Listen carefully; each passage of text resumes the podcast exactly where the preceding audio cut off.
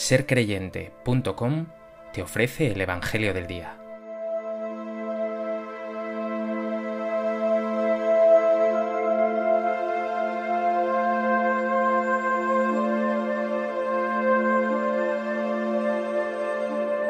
Del Evangelio de Mateo. En aquel tiempo dijo Jesús a sus discípulos, No atesoréis para vosotros tesoros en la tierra, donde la polilla y la carcoma los roen, y donde los ladrones abren boquetes y los roban. Haceos tesoros en el cielo, donde no hay polilla ni carcoma que los roen, ni ladrones que abren boquetes y roban, porque donde está tu tesoro, allí estará tu corazón. La lámpara del cuerpo es el ojo.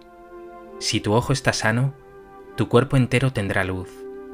Pero si tu ojo está enfermo, tu cuerpo entero estará a oscuras. Si pues la luz que hay en ti está oscura, ¿cuánta será la oscuridad?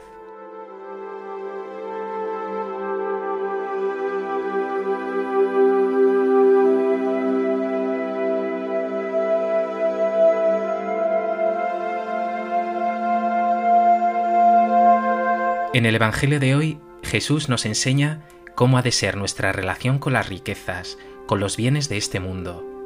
En el capítulo anterior, en el Sermón de la Montaña, ha dicho, Dichosos, bienaventurados los pobres. Ahora usará dos imágenes para desarrollar esta idea, los tesoros en el cielo y el ojo como la lámpara del cuerpo.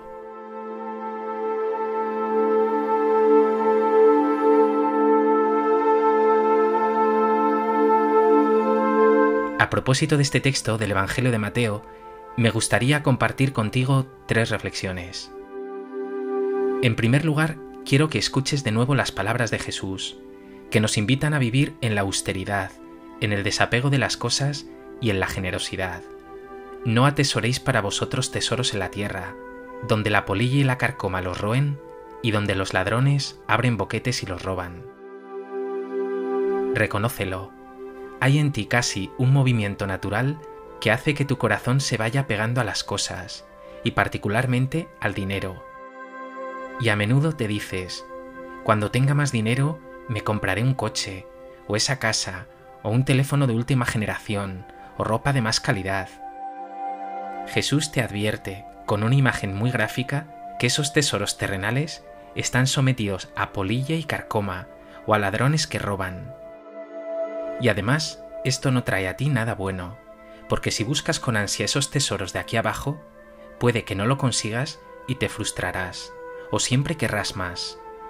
Si los bienes los tiene ya o lo llegas a conseguir, podrás fácilmente perderlos por un revés económico o por cualquier otra circunstancia. Y lo que es peor, esa búsqueda ansiosa de bienes, los tengas o no, no te llenará jamás. Tendrás permanentemente inquietud por mantenerlos o aumentarlos, y solo tendrás un gran vacío. Jesús lo explica, donde está tu tesoro, allí estará tu corazón. Si tu tesoro son tus bienes, tu corazón estará ocupado en ellos, pegado a ellos, y quedarás encerrado en el vacío del egoísmo. Párate un momento y mira tu corazón. ¿Te encuentras demasiado apegado a los bienes de este mundo? ¿Hay en ti una búsqueda ansiosa de tener más y más? ¿Se te cuela fácilmente el egoísmo?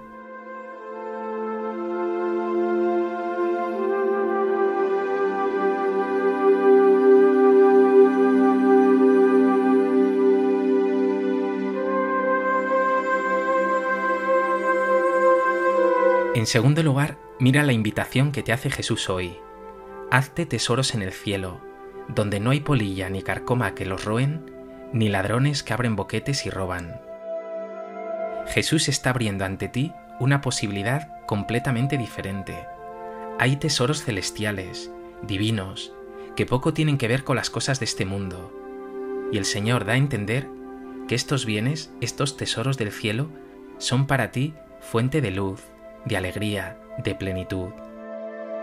Y estos tesoros en el cielo suponen justamente el movimiento contrario a los bienes de aquí abajo. Los tesoros terrenales te exigen lo externo, negocios, finanzas, tratos, inquietud. Los tesoros del cielo se ganan en la interioridad, en el encuentro con Dios, en el trato de amistad con Él. De hecho, en la oración hallarás el verdadero tesoro de una vida que salta hasta la vida eterna, una vida junto a Dios. Los tesoros terrenales, por otro lado, conllevan casi siempre retener, acumular, aumentar y apenas compartir. Los tesoros del cielo van por la vía del compartir, del ser generoso y desprendido, de servir a los demás a fondo perdido. Pregúntate, ¿tienes tesoros en el cielo a través de una vida de intimidad con Dios y con tu generosidad y servicio a los hermanos, especialmente a los más necesitados?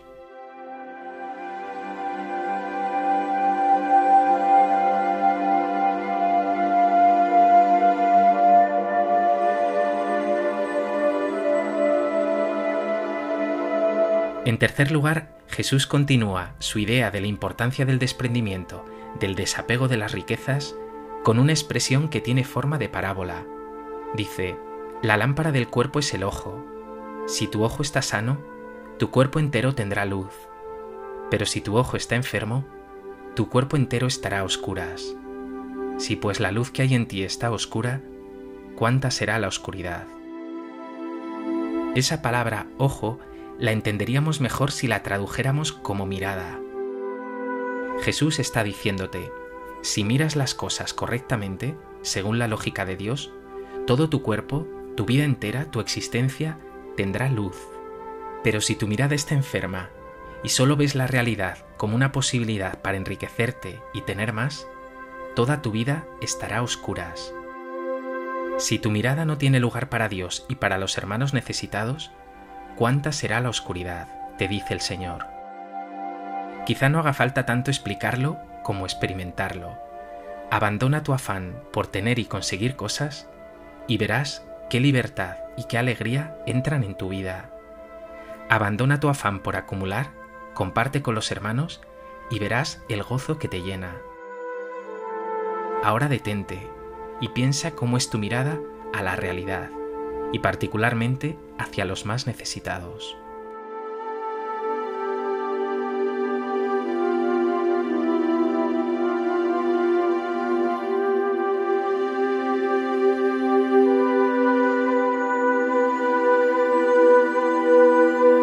Pues que este Evangelio te lleva a vivir una vida más libre y desapegada, más generosa y comprometida. En definitiva, a poner tu corazón en Dios, que es el único que te dará la verdadera alegría y la vida eterna. Señor Jesús, a menudo me ve enredado en lo mundano, buscando poseer, persiguiendo más y más comodidad, incluso apariencia y lujo. Libérame de esas esclavitudes, Jesús.